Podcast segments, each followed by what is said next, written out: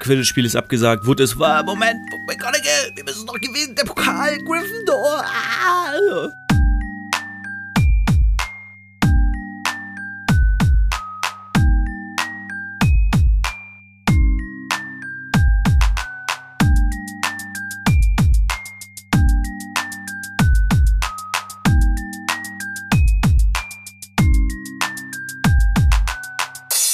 Geht ab, Leute? Herzlich willkommen zu Potters philosophischem Podcast-Programm. Mein Name ist David Camillo Nave und das ist das 14. Kapitel von Harry Potter und die Kammer des Schreckens. Ja, huh, das, ist, ein Kapitel, da passiert viel. Achso, ich habe übrigens, kurzer Nachschub von der letzten Folge, ich habe, glaube ich, vergessen zu erwähnen, dass während Harry in Riddles Tagebuch war und das alles mit Riddle erlebt hat, was damals passiert ist, als er Hagrid entdeckt hat und so, dass niemand ihn sehen konnte. Harry war quasi wie ein unsichtbarer der da rumlief. Also niemand hat ihn gesehen, niemand hat ihn wahrgenommen. Äh, er konnte halt Riddle einfach nur die ganze Zeit folgen und zugucken, was passiert. Genau, so, also Sie wissen jetzt, dass Hagrid damals verantwortlich gemacht wurde für die Kammer des Schreckens, dass sie geöffnet wurde, dass sie, dass jemand zu Tode kam, wobei, das ist mir jetzt aufgefallen, weil die am Anfang drüber reden, deswegen steigen wir damit auch natürlich direkt ein, vielleicht gar nicht so groß überlegt wurde von der Lehrerschaft, war das jetzt die Kammer des Schreckens oder gab es einfach nur ein Monster im Schloss, das Schüler angegriffen hat? Denn Hagrid hatte ja ein großes Wesen, äh, ein Monster. Ich glaube, Harry konnte schon sehen, dass es eine Spinne ist und oder aussah wie eine, wie eine Spinne, haarig, viele Beine, das halt angeblich verantwortlich gemacht wurde für die Angriffe und scheinbar auch aufgehört haben, nachdem Hagrid runtergeworfen wurde und das Monster geflohen ist. Aber ob die wirklich davon ausgegangen sind, dass Hagrid jetzt das die Kammer war, wo das Monster wohnte, das ist die Frage, weil im Prinzip ist, ist Riddle ja nur runter in die Kerker gegangen, ist Hagrid hinterhergelaufen und das war dann halt in irgendeinem Schrank in einem Kerker. Also das war jetzt ja vielleicht schon eher das, was man sich unter einer Kammer vorstellt, aber ja, es war jetzt nicht super schwierig, die zu finden und sicher nicht irgendwie das Geheimversteck von Salazar Slytherin, einer Gründer von Hogwarts, so der wird sich wahrscheinlich ein bisschen mehr ausgedankt haben als ein Wandschrank im Keller äh, oder im Kerker. Genau, also darüber reden die drei auch zuerst. Äh, sie fragen so, ey, ja gut, wir wissen ja, dass Hagrid irgendwie von der Schule geschmissen wurde und dass er eine Vorliebe für Monster hat. Ja, scheinbar haben die Angriffe ja auch aufgehört, nachdem er runtergeschmissen wurde und so. Und sie überlegen halt so hin und her, sollen sie ihn drauf ansprechen, sollen sie nichts sagen. Und in dem Zusammenhang erwähnt Brandon, dass er, dass Riddle ihn an Percy erinnert, weil er Hagrid halt verpfiffen hat. Dann daraufhin sagt er mir, ja gut, musste er machen, aber es wurde ja jemand getötet, so. Das war es auf jeden Fall erstmal äh, von Hagrid, der sie überlegen halt, ihn anzusprechen, kommen dann aber zu dem Schluss zu sagen, okay, aktuell passiert ja gerade nichts. Vielleicht warten wir einfach noch mal ab, bis, bis etwas passiert. Also, dass sie sagen, ja, gut, guck mal, jetzt gerade ist ja gar nichts, vielleicht, ne, er hat damit vielleicht auch gar nichts zu tun, vielleicht war das damals ein Irrtum und äh, aktuell gibt es keinen Grund, ihn zu fragen, weil gerade wird niemand angegriffen. Und die ganze Lage im Schloss beruhigt sich allgemein ein bisschen. Die Leute sind wieder ein bisschen netter zu Harry. Ernie Macmillan fragt ihn recht höflich in äh, Kräuterkunde, ob er ihnen was reichen kann. Peeves hört auf, Potter, du Schwein zu singen und Professor Sprout erzählt auch, dass die nachts, inzwischen machen die Alraun nachts Party und sobald sie anfangen, gegenseitig in ihre Töpfe zu ziehen, sind sie reif. ja, geil, das, die, das ist so ein bisschen weird, weil, guck mal, die, die erzählen die ganze Zeit, dass die eigentlich sind wie Menschen. Erst sind sie so kleine Babys, dann äh, werden sie geheimnistuerisch, wollen so ihr eigenes Ding machen, dann fangen sie an Partys zu feiern, ziehen zusammen in irgendwelche Töpfe. So, das ist ja alles so eine menschliche Entwicklung. Aber letzten Endes werden die dann halt getötet, kleingeschnitten und gekocht. Wo man sich fragt, mm, ist das die beste Idee, um Alraun irgendwie groß werden zu lassen, ihnen ein Leben zu geben wie ein Mensch, wenn man sie am Ende tötet? Naja. Genau, dann geht's weiter in den Osterferien. Kriegen sie ja, wird es Zeit, ein bisschen äh, weiterzudenken, denn sie müssen, ja, bei uns hieß das damals Wahlpflichtfach, also Fächer, die man sich selber aussuchen darf die aber trotzdem Pflicht sind, hinzugehen. Jedenfalls gibt es so ein bisschen verschiedene Sachen und sie sind alle so ein bisschen unsicher, was sie nehmen sollen. Und ähm, Neville kriegt zum Beispiel ganz viele, äh, ganz viele Unterstützung von seiner Familie, die ihm je, ganz viele Briefe schreiben, was er denn wählen soll. Harry und Ron würden gern Zaubertränke abwählen, aber Hermine sagt, das geht nicht, ihr müsst neue wählen, die alten bleiben. Hm, okay. Und ja, es gibt so Sachen wie Muggelkunde, Arithmatik, das ist glaube ich so Mathematik in der Zauberwelt, ähm, alte Runen, äh, Wahrsagen, Pflege magischer Geschöpfe. Also so ganz viele, also jetzt gerade lernen sie so die Basics, Verwandeln, Verteidigung, Zaubertränke, Zauberkunst. Das sind halt so Sachen, wo man sagen kann, okay, ich spezialisiere mich in einem Teil der Magie ein bisschen genauer und ich werde Profi im Wahrsagen oder in alte Runen lesen. Genau, Harry äh, ist so ein bisschen ratlos, weil er gar keine Ahnung hat und ähm, Percy probiert ihn da so ein bisschen zu beraten. Das hilft ihm aber auch nicht weiter, weil Percy Sachen sagt wie, Muggelkunde ist nichts Halbes und nichts Ganzes. Auf der anderen Seite braucht mein Dad das eigentlich jeden Tag, weil er ständig mit Muggeln zu tun hat. Charlie zum Beispiel war jemand, der gerne mit Tieren gearbeitet hat, hat deswegen Pflege magischer Geschöpfe gewählt. Und dann sagt Percy noch, dass Harry einfach gucken soll, was er gut kann. Und das soll er dann nehmen, so, wo er sich wohlfühlt, was er, was er, was er gut kann. Und Harry denkt so, naja, das Einzige, was ich wirklich gut kann, ist Quidditch spielen. Er wählt dann am Ende einfach das gleiche wie Ron, weil er dann denkt so, okay, dann sind wir immer zusammen, wenn wir kacke sind, sind wir zusammen kacke oder vielleicht kann Ron das, dann kann er mir helfen. Also so ein bisschen immerhin nicht alleine schlecht. Äh, Hermine wählt einfach alles, die kreuzt alles an und gibt alles ab. Äh, genau, dann geht's langsam zu auf das nächste Spiel der Quidditch-Saison. Hufflepuff gegen Gryffindor. Ja, sie stehen ja ganz gut da, haben Slytherin ja besiegt. Wenn sie weiter gewinnen, dann sieht es gut aus mit dem Quidditch-Pokal. Ähm, als Harry dann vom Training, glaube ich, zurückkommt, trifft er Neville, als er gerade hoch in die Schlafzähle will und sagt, Harry, äh, du hier da, ich habe keine Ahnung, wer es war, ich habe es gerade erst entdeckt, komm mal schnell. Harry kommt in seinen Schlafsaal, sein Schlafsaal komplett zerstört, zerzaust, zerwühlt und er guckt sich so ein bisschen um und was ihm auffehlt, was fehlt, ist Riddles Tagebuch. Das ist eine überraschende Neuigkeit, denn wir wissen ja, dass das Tagebuch los, jemand loswerden wollte. Und sie wussten ja natürlich nicht, wer das ist. Und jetzt ist das Tagebuch weg, wurde geklaut und Harry und Ron kommen recht schnell auf den Gedanken, Moment mal, das muss ja ein Gryffindor gewesen sein. Jemand von einem anderen Haus kennt das Passwort für die fette Dame nicht und würde gar nicht in den Turm kommen. Also in, in den Gemeinschaftsraum, geschweige denn in die Schlafsäle. Das ist so ein bisschen, hm, was ist da denn los? Und dann kommen wir zum Spiel. Perfektes Quidditch-Wetter, alles sieht gut aus. Und als sie dann auf dem Weg sind zum Essen, zum Frühstück, hört Harry wieder, töte diesmal, lass mich reißen, zerfetzen. Harry sagt, äh, die Stimme, ich höre sie wieder. Hört ihr sie nicht? Ihr müsst sie doch auch hören. Und dann sagt Hermine, Moment mal, geht ihr mal los, ich muss mal äh, kurz was nachgucken. Bin gerade auf eine Idee gekommen. Harry und Ron völlig verwirrt, ja, äh, okay.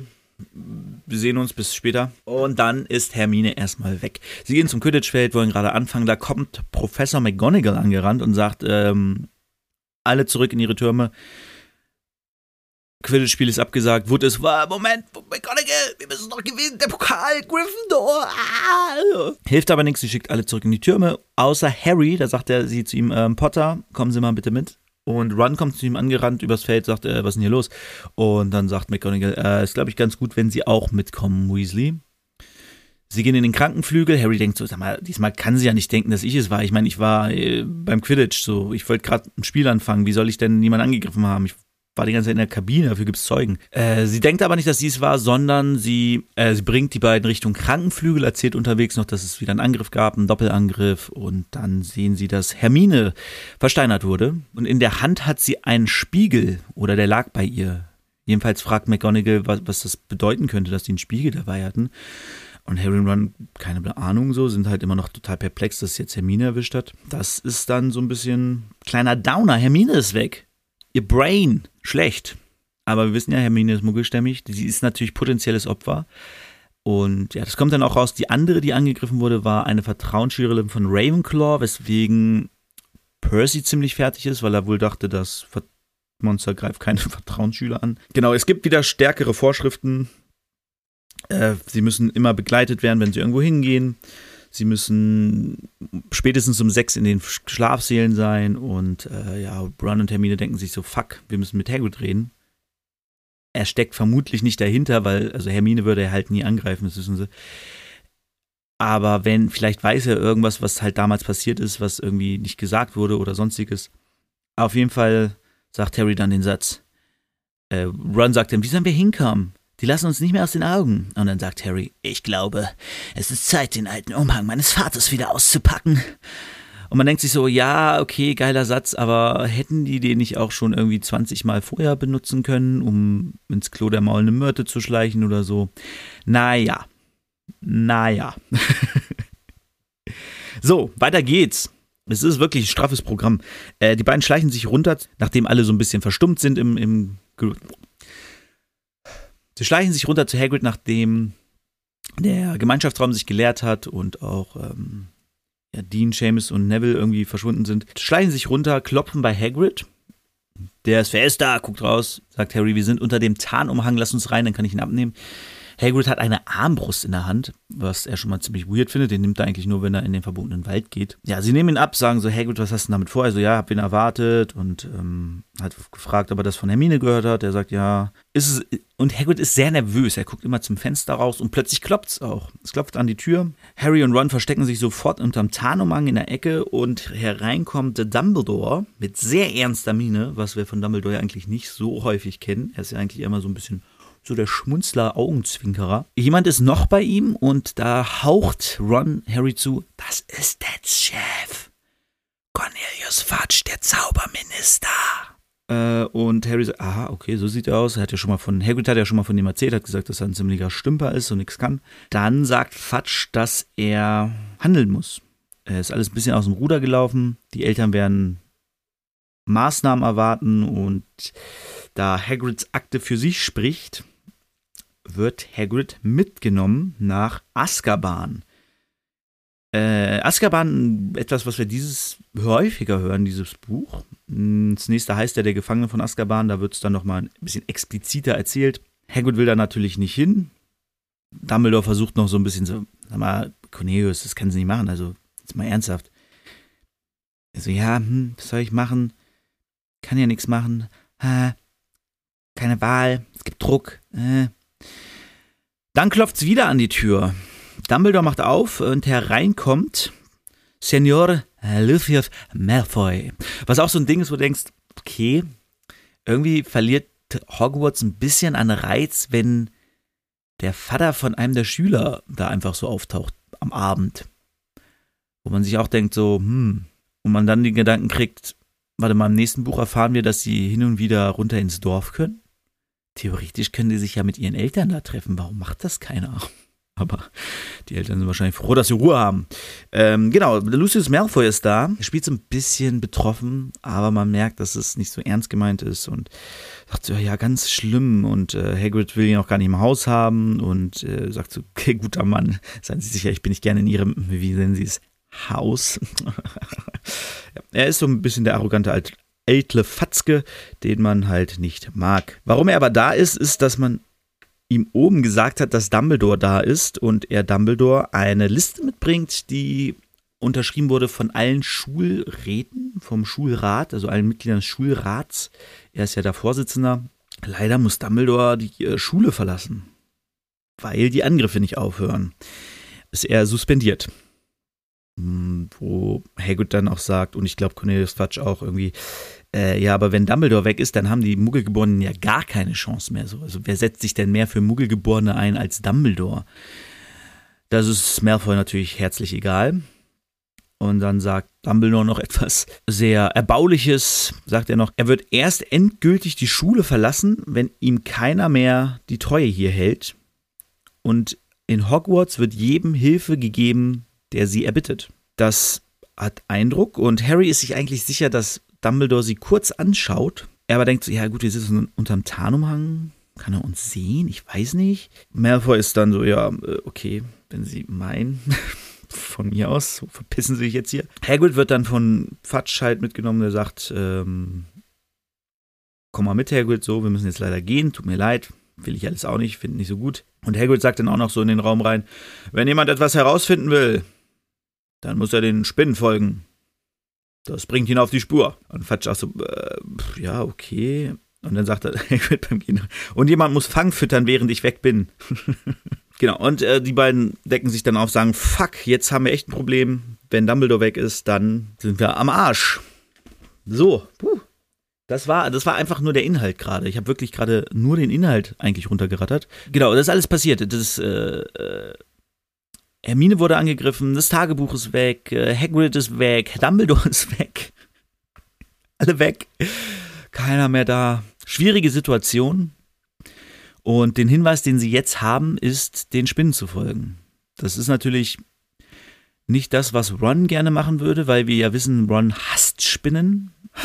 Ja, was machen, was machen sie, ne? Aber ich kann, ich kann das, glaube ich, an dieser Stelle einfach mal verraten, weil es ein bisschen leichter macht, ähm, herauszufinden, was Dumbledore so kann. Denn Dumbledore, es gibt einen Zauberspruch, ich weiß gar nicht mehr genau, wie er heißt, der kann machen, dass man unter ein, also dass man die unter den Tarnumhang sieht. Dumbledore spricht einen Zauberspruch ungesagt, also ungesagt ist ja ne, nur denken, ist ja auch was, was sie später erst, was sie viel später lernt. Ich dachte, eigentlich müsste das doch eigentlich direkt am Anfang beigebracht werden, oder? Also sonst gewöhnt man sich ja schon viel zu sehr daran, die Zaubersprüche laut zu sagen. Aber genau, ungesagt und dann ähm, kann er den Raum quasi scannen und sehen, ob irgendwo jemand unter Tarnumhang sich versteckt. So, das ist ein krasser Move, den aber außer ihm irgendwie keiner kann oder keiner macht oder nie drauf kommt, ihn zu machen. Aber er weiß natürlich auch, okay, Harry hat den Tarnumhang. Genau, wie er jetzt geahnt hat, dass Harry und Ron dort sind, weiß ich nicht. Aber ich denke mal, dass er vorher irgendwie was gehört hat, als er kam oder Hagrid halt länger gebraucht hat, um zur Tür zu kommen als normal oder so. Äh, ja, irgendwie sowas.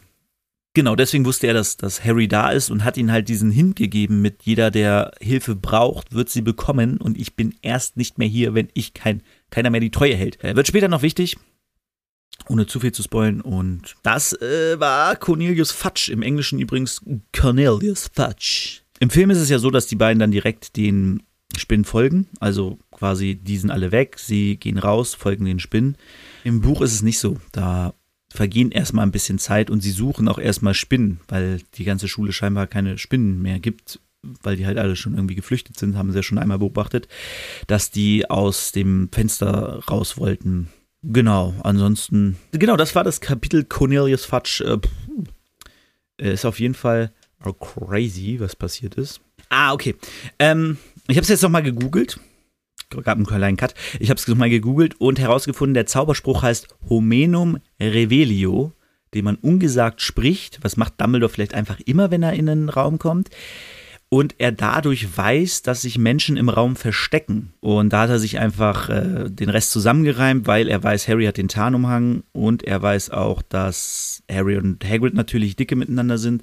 Oder er dachte sich, okay, in Hagrids Hütte kann sich so viele Leute nicht verstecken. Da sind wahrscheinlich, ist wahrscheinlich Harry unterm Tarnumhang. Das war so der Clou, wie er herausgefunden hat, dass jemand da ist und deswegen halt auch diesen Spruch gedroppt hat und äh, ja, dass Hagrid wusste, dass sie da waren, ist ja klar. Das war's und wir hören uns nächste Woche wieder, wenn es heißt, das Kapitel Aragog. Wer ist nur dieser Aragog und warum heißt er wie der König in Die Rückkehr des Königs? Aragon, Aragog. Naja, nah dran. Ähm, Aragog. Mal gucken, wer Aragog ist. Und äh, wir beenden das Kapitel natürlich mit dem eben angesprochenen, ungesagten Zauberspruch. Habt ihr jetzt nicht gehört, weil ich ihn ungesagt gesagt habe, ne? Hm. Nein. Homenum Revelio. Bis nächste Woche. Ciao.